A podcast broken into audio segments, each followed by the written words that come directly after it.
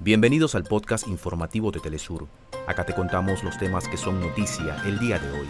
Comenzamos. Tribunal Supremo Electoral de Guatemala ya entregó el 68% de las papeletas y los enseres como parte de los preparativos de cara al balotaje presidencial previsto para el 20 de agosto.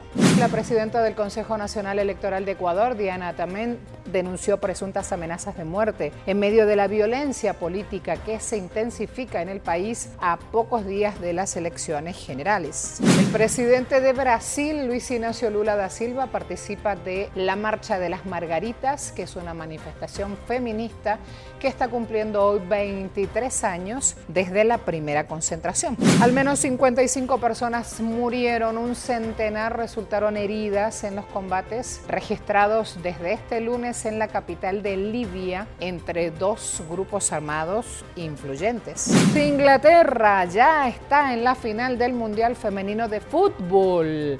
Le venció 3 a 1 a Australia, la Feria Internacional del Libro en Panamá, está celebrando la cultura de los siete pueblos originarios. Hasta acá nuestros titulares.